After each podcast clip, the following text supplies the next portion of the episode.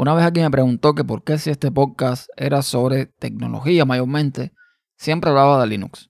¿Por qué no Windows? ¿Por qué no MacOS? Y la realidad es que aunque pasan cosas interesantes en ambas plataformas, la realidad también es que hay muchos blogs, muchos medios, muchos podcasts afuera hablando sobre estos sistemas operativos. Yo uso Linux todos los días. Es mi, digamos, sistema operativo principal. Aunque tengo acceso a MacOS, tengo acceso a Windows.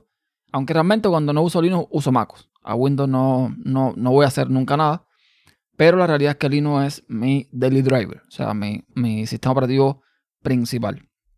Y bueno, da satisfacción cuando tú encuentras aplicaciones que son multiplataformas y que funcionan en los tres sistemas al mismo tiempo. Y este es el caso, por ejemplo, de Reaper, una aplicación que, para que se entienda, es muy similar a lo que viene siendo Audacity, Hinderburg o Zen Audio. O sea, una aplicación que, entre otras cosas, nos permite crear audio, editar audio, usar eh, dispositivos MIDI, creo que también tiene soporte multitrack, etcétera, que no es gratis.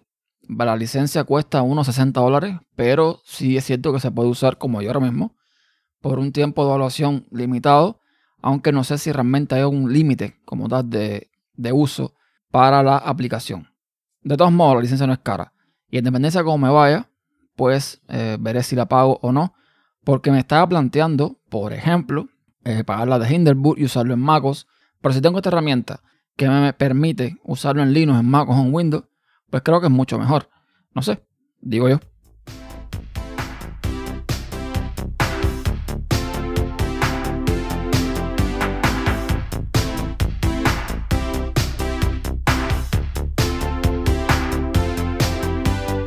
Hola a todos, soy Néstor Costa y te doy la bienvenida a Podcast Inside, un podcast de tecnología, de opinión y todo relacionado de la red tupodcast.com. Hoy vengo con unos cuantos temas a comentar y quiero comenzar por el lanzamiento de Inkscape 0.92.4 y además creo que del 1.0 alfa. Pero bueno, la versión estable es la 0.92.4. Esta, esta aplicación que es para realizar gráficos vectoriales, yo la uso bastante, sobre todo para lo que es eh, maquetado y eh, diseño de sitios web, logotipos y cosas así. Realmente, aunque se puede usar para esto, no es la herramienta ideal para esto. Hay determinadas eh, funciones, determinadas herramientas que encuentras en otras, en otras aplicaciones, como por ejemplo eh, Designer, como Adobe XD, como Figma, como Sketch, que en Inkey no funciona de la misma forma. Con lo cual, ya les digo, no es una herramienta, digamos, ideal para hacer mockups, aunque se puede hacer, evidentemente. En los cambios que se avecinan o que vienen en esta nueva versión, tenemos, por ejemplo, que podemos alinear múltiples objetos como un grupo relativo a un solo objeto, que podemos, por ejemplo, desagrupar elementos de texto, que no dará como resultado un cambio en el tamaño de la fuente de los elementos hijos. Esto pasaba anteriormente. Tú tenías varios elementos agrupados y cuando tú desagrupabas, pues cada cual iba a su bola y los textos cambian de tamaño. Eh, tenemos rendimiento mejorado de la herramienta de medición cuando las, las cuadrículas son visibles. Tenemos la eh, digamos, tenemos una velocidad mejorada a la hora de, seleccionar una ruta con muchos nodos, en fin, un montón de cosas. Aún yo sigo esperando que Inkey incorpore eh, opciones un poco más avanzadas o opciones que algunos usuarios están pidiendo, como el soporte directo para exportar en CMYK a la hora de hacer trabajos de impresión.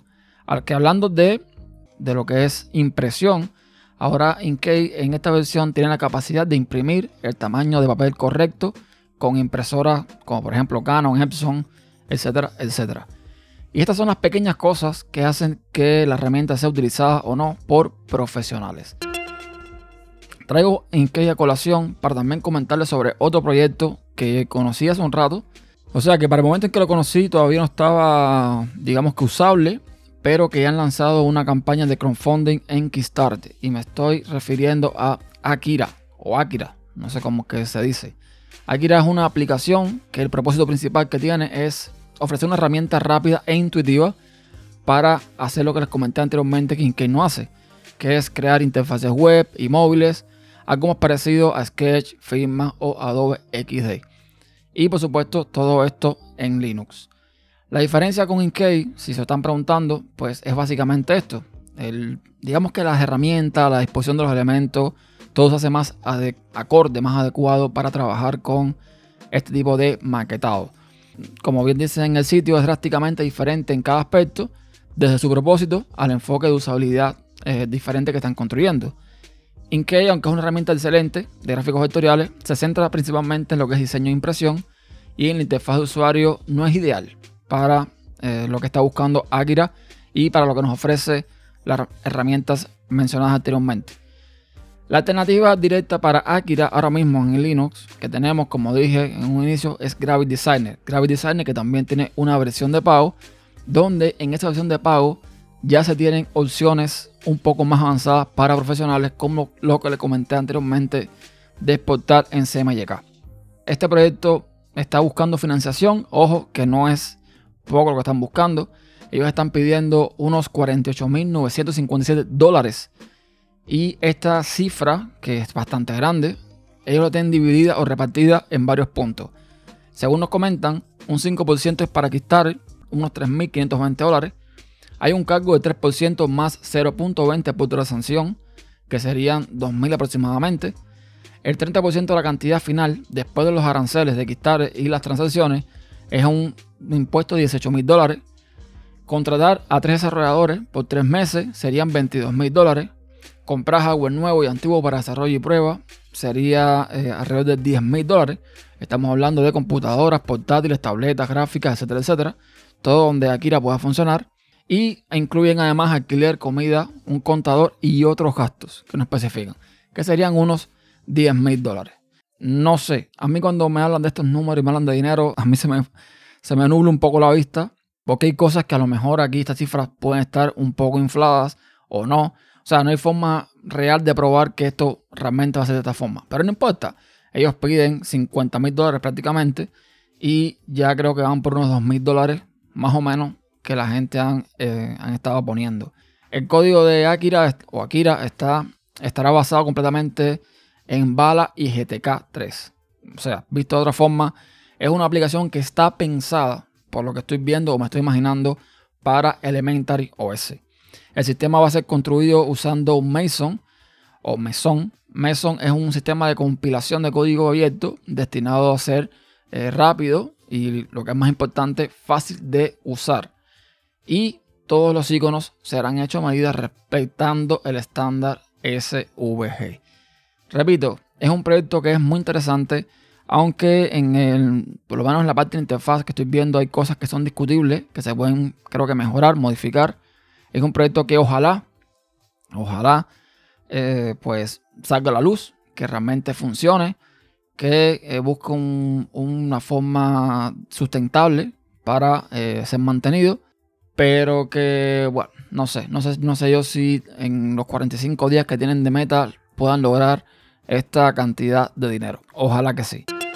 Hablando de anuncios también, tenemos que Plasma salió en su versión 5.14.90, lo que viene siendo la previa para la versión 5.15.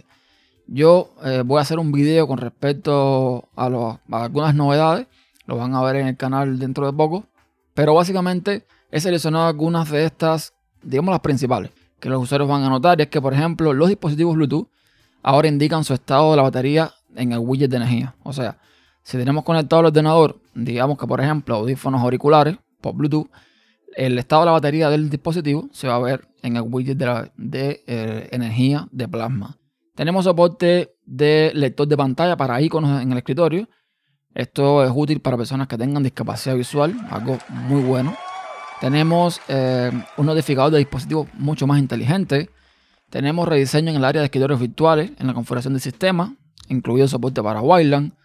Tenemos otras áreas de configuración del sistema que también se han mejorado, una de esas áreas de configuración es la pantalla de inicio de sesión, que también dice que está muy mejorada. Firefox de 64 bits puede ser opcionalmente, eh, puede usar opcionalmente los diálogos nativos de abrir web de Plasma, o sea, de KD. Y es mejor también las notificaciones y, y otros detalles que, bueno, ya iremos viendo en el video. Yo he estado probando en una máquina virtual. Eh, son cambios que o sea, ya cuando tú vienes usando plasma, no son tan, tan perceptibles, pero que sí son, son interesantes. Yo a mí me gustaría que Plasma ya con el nivel de, estabilidad que tiene, con el nivel de, de, digamos, rendimiento, con el nivel de, de seguridad que ofrece, que ya trabajara un poquito más en lo que es un poco de Candy, ¿no? Un poco de trabajo visual.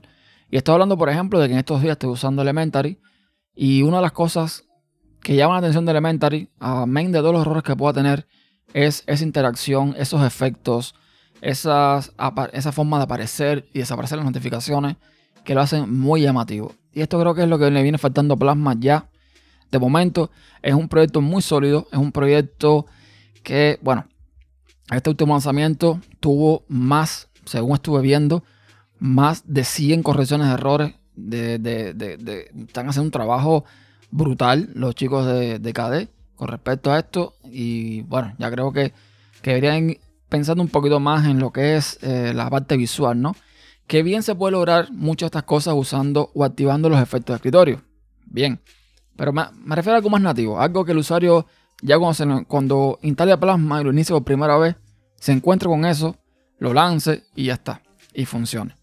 Pero bueno, vamos a ver qué, qué nos va a deparar el futuro. Plasma 515 viene muy bien, muy bien, me gusta mucho cómo viene. Y, y bueno, esperemos, esperemos a ver qué pasa. Está casi al caer en febrero. Creo que a principios de febrero cae la versión 5.15 eh, final, estable. Purins, compañía que ahora vende también ordenadores, que va a lanzar o quiere lanzar el Librem 5 o el Librem 5.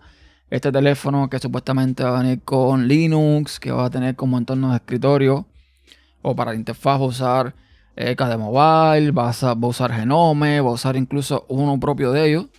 Creo que no sé si es Pure OS o no sé si le pondrá otro nombre, no sé. Pues bien, Purins anunció la eh, Pure OS Store. O sea, una alternativa segura a las tiendas de aplicaciones propietarias que no respetan tu privacidad y libertad. Según nos dicen, todavía hay mucho que hacer antes de que comiencen a funcionar, pero están construyendo la infraestructura y refinando la política para echar a andar esta tienda. Esto va a ser un centro de software para aplicaciones móviles y de escritorio. Esto es interesante por muchos eh, motivos. Creo que aquí eh, la gente de Puris están haciendo algo muy inteligente.